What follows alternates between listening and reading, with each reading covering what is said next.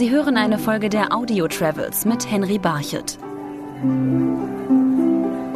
Das Gebirgsmassiv Wilder Kaiser, am Nordrand der Alpen gelegen zwischen Kuhstein und St. Johann in Tirol, ist seit 2007 Kulisse für die Fernsehserie Der Bergdoktor. Gedreht wird in den Orten Scheffau, Going, Söll und Elmau. Und hier habe ich den Schauspieler Hans Siegel getroffen, der den Bergdoktor Dr. Martin Gruber spielt. Hans Siegel, wir sind hier am Wilden Kaiser, dem Drehort des Bergdoktors. Der Wilde Kaiser, wie wichtig ist der für diese Serie? Also wenn der Titel nicht der Bergdoktor wäre, dann vermutlich äh, wird die Geschichte heißen rund um den Wilden Kaiser. Ist natürlich ein schon elementarer Punkt in unserer Geschichte. Dadurch ist es unverwechselbar. Nicht? Also es gibt andere Geschichten, es gab die Landeärztin zum Beispiel andere Genrefilme äh, diesbezüglich, aber natürlich haben wir durch diesen Berg eine Einzigartigkeit und die Leute sehen diesen Berg und der ist ja auch einzigartig und, und sehr gut wiedererkennbar. Ich habe mal nachgelesen, Sie haben mal in einem Interview gesagt, vor dem Wilden Kaiser, da werden wir Schauspieler zu Komparsen. Ja, es ist manchmal so, dass die Stimmung, die im Hintergrund passiert, also äh, jetzt nicht nur, wenn es schön ist und blauer Himmel, Sonnenschein, sondern wenn es auch mal trüb ist, was ich persönlich ganz gerne mag, wenn es äh, zu der Geschichte passt, es auch mal regnet oder äh, so, dann äh, sind natürlich schon optische Eindrücke, die hinter den Schauspielern stattfinden, die es uns dann jetzt nicht schwer machen, aber natürlich imposant sind. Und mit dem Augenzwinkern kann man dann sagen, dann ist der Hauptdarsteller hinter uns und wir sind im Vordergrund quasi. Diese Serie, die spielt an Originalschauplätzen und das heißt, für denjenigen, der diese Gegend hier besucht, der kann diese Originalschauplätze auch dann tatsächlich sehen, kann die auch besuchen, dort, wo eben der Bergdoktor arbeitet, wo auch Hans Siegel als Schauspieler arbeitet. Das ist richtig. Wir, das Originalschauplätze heißt immer, dass es kein Studiobetrieb ist, sondern dass wir da drehen, wo das äh, Haus dann steht. Das ist jetzt hier in Elmar so mit der Bergdoktor Praxis oder am Dorfplatz äh, in Going, wo der, das Außenmotiv vom Gasthof Wilder Kaiser steht. Und der Gruberhof ist auch natürlich eine unglaubliche Location, wo wir Glück hatten, dass wir so eine Location überhaupt gefunden haben. Und die kann man besuchen. Das tun auch von Jahr zu Jahr immer mehr Menschen.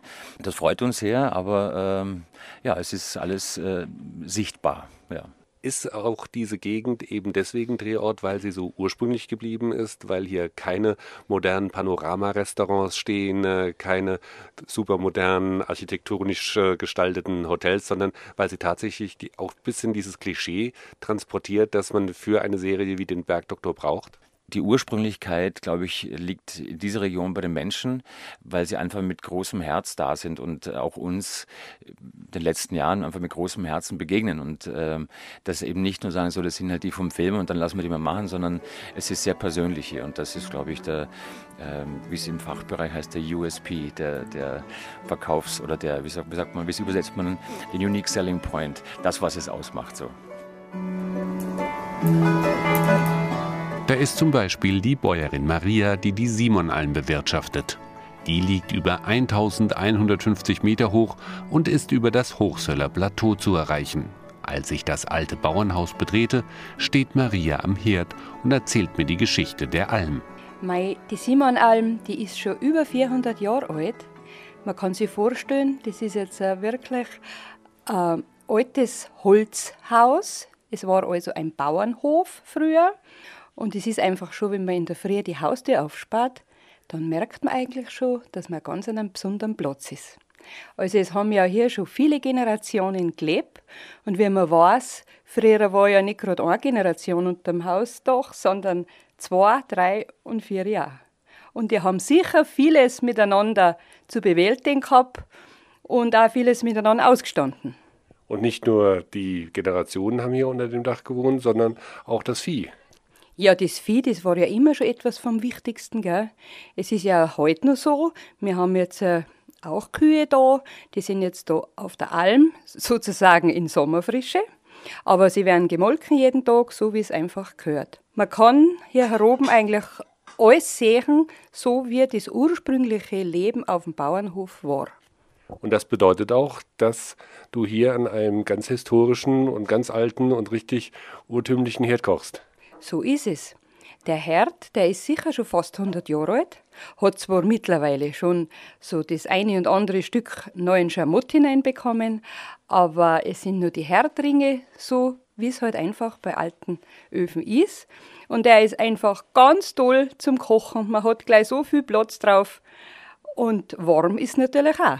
Und auf diesem Herd entsteht die eine oder andere Spezialität, äh, die hier auch in der Region rund um den Wilden Kaiser gegessen wurde. Genauso ist. Und die besondere Spezialität, das sind bei uns da die Broderkrapfen, die ja die Gäste, wenn sie bei mir vorbeikommen können, jeden Tag selber kochen können, egal ob groß, ob klein. Auch jeder kann das selber machen. Broderkrapfen, kannst du gerade mal erklären, was die Broderkrapfen sind? Ja, das ist halt eine regionale Spezialität und das heißt, das ist ein Tag aus Roggen- und Weizenmehl. Da werden ganz dünne Teigbladel austrieben und dann mit der Fülle gefüllt. Und in der Fülle ist eben ein Broder. Und wer Broder eben nicht versteht, das ist nämlich ein Mundartausdruck. Broder bedeutet Topfen. Und der ist in der Fülle drin, unter anderem und auch Graukas, Kartoffel, Zwiebel, Schnittlauch, Salz, Pfeffer, also ganz eine würzige Angelegenheit. Ja, und die Fülle kommt halt dann in die Tagplattel rein, werden zusammengeschlagen zu einem Krapfen und dann schwimmend in heißem Fett ausbacken. Das klingt sehr lecker und macht wahrscheinlich auch sehr satt. War auch eine stärkende Mahlzeit für die Leute, die auf der Alm gearbeitet haben. Ja, sowieso. Und früher haben ja die Leute schon um vier in der Früh angefangen zu machen. Und natürlich haben die auf das Mittag einmal einen narrischen Hunger gehabt. Und da ist der Kropfen als Hauptspeis mit Milch serviert worden. Und hier das Leben auf dieser Alm, könnte ich mir vorstellen, ist auch sehr entspannt, mit Broderkrapfen, wunderbare Aussicht äh, und wahrscheinlich auch immer netten Gästen. Ja, immer sagen, es ist ganz was Besonderes. Man hat wirklich so viele Erlebnisse. Es tut sich einfach viel. Und man ist mit sich selber auf die Nacht zufrieden, wenn man eigentlich mit ganz wenig die Leute glücklich gemacht hat.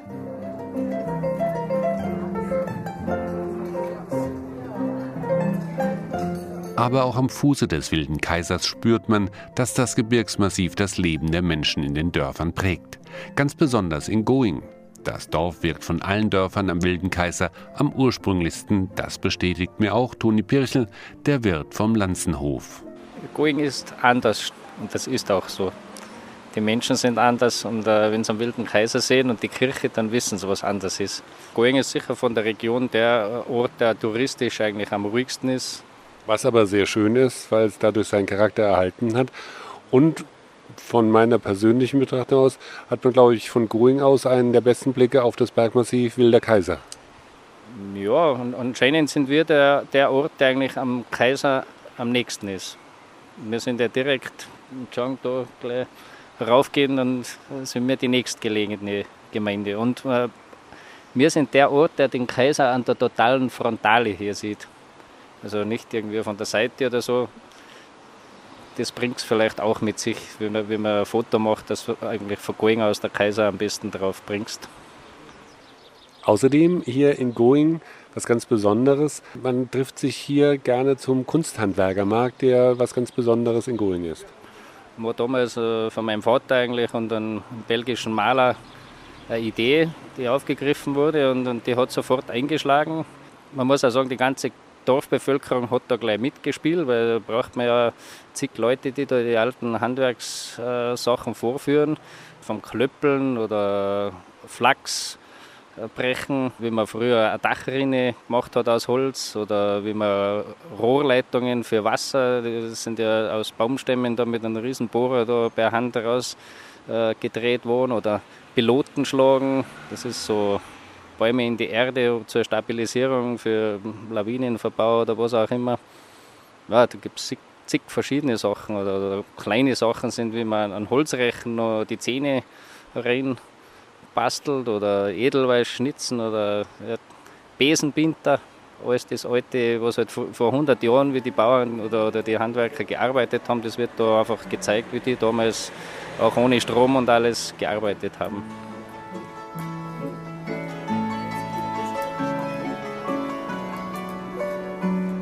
Ohne Strom und fließendes Wasser musste über Jahrzehnte auch die Rübezahlalm hoch über dem Ort Elmau auskommen.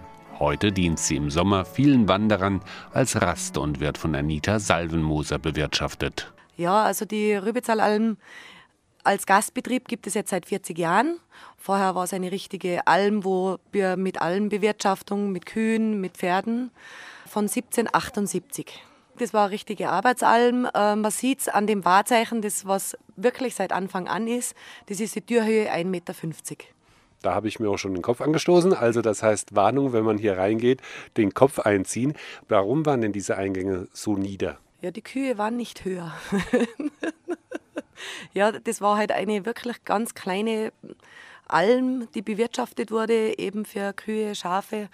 Und dieser Eingang ist dann originalgetreu so geblieben. Wie war denn dieses Leben auf den Almen zu der Zeit, als noch nicht die Touristen kamen, als noch nicht die Wanderer vorbeikamen?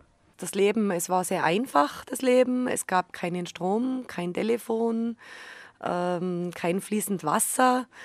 Äh, es wurden im Sommer, also beziehungsweise im Frühjahr, die Tiere vom äh, Hof, von der Hofstelle auf die Alm getrieben, damit die da alles abgrasen. Und im Herbst dann wieder, war dann wieder der Almabtrieb. Da ist dann wieder runtergegangen auf den Hof und in der Zeit war dann meistens der Bauer des Hofes dann auf der Alm und hat die einfach bewirtschaftet äh, mit ganz einfachen Mitteln. Inzwischen ist diese Alm ein beliebter Einkehrort hier für die Wanderer, die auf den Hartkaiser wollen. Wen hatten Sie denn schon hier alles zu Gast? Alle aufzuzählen wäre jetzt zu viel. Es hat begonnen mit Marianne Michael, mit den lustigen Musikanten. Es war da der Klaus-Jürgen Wusso. Es ist äh, sehr oft da der Sascha Hehn, ist mittlerweile auch ein sehr guter Freund der Familie. Die Andrea Berg war da und gerade letzte Woche war der Errol Sander noch da. Und es waren natürlich viele, viele mehr. Wie gesagt, aufzuzählen wäre es zu viel. Und Sie haben gesagt, die Gegend ist ja eine Gegend, in der viele Filme gedreht werden, in der Fernsehserien gedreht werden. Und die Rübezahlalm, die war auch schon in dem einen oder anderen Film zu sehen. Ja, also es wurden gedreht äh, die Serie Wilder Kaiser, es wurde gedreht die Hüttenwirtin, ähm, es wurde äh, gedreht O du mein Österreich, Versteckte Kamera und viele, viele andere Sendungen. Aber es ist natürlich nicht nur wegen des Films hier so schön und wegen der Filmdrehorte, sondern rund um die Rübezahlalm, da kann man auch, glaube ich, auf dem einen oder anderen Weg so richtig die Natur hier Tirols und rund um den Wilden Kaiser entdecken. Ja, also die Natur ist bei uns wirklich einzigartig und der Blick auf den Wilden Kaiser und ins Tal äh, ist total gemütlich. Äh, es ist eine ganz, eine ganz schöne Atmosphäre auf der Alm heroben und auch rundherum. Und wenn man hier einkehrt in der Rübezahlalm und äh, als Wanderer sich stärken will, dann nehme ich an, haben Sie auch die eine oder andere Tiroler Spezialität, die Sie servieren können. Ja, also bei uns wird äh, grundsätzlich alles hausgemacht. Äh, egal, ob das jetzt die Suppen äh, sind, wie Speckknödelsuppe, Leberknödelsuppe, Kaspressknödelsuppe, äh, Erbsensuppe und so weiter. Der Kaiserschmarrn wird alles selbst gemacht. Apfelstrudel, Topfenstrudel. Es ist für jeden was dabei.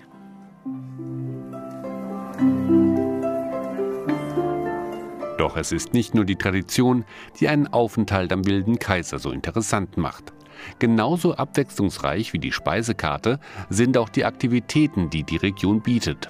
Deshalb wird es Schauspieler Hans Siegel, auch wenn der Drehtag abgeschlossen ist, nicht langweilig. Da ich ja grundsätzlich ein sehr aktiver Mensch bin, zum Schrecken meiner Kinder könnte ein Sonntag ja so aussehen, dass ich um halb sieben alle aufwecke und sage, so, jetzt gehen wir erst auf den Berg, dann gehen wir schwimmen, dann gehen wir Golf spielen, dann gehen wir noch Paragleiten und am Schluss gehen wir noch mal eine Runde und dann sind wir wieder zu Hause und dann gucken die mir an und sagen, sag mal, entspannt, chill doch mal. Dann sage ich, ah ja, chillen kann man ja auch, genau, dann gehen wir chillen so.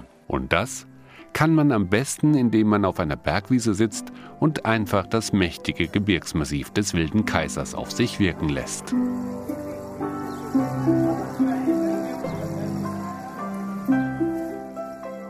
Sie hörten eine Folge der Audio Travels mit Henry Barchet.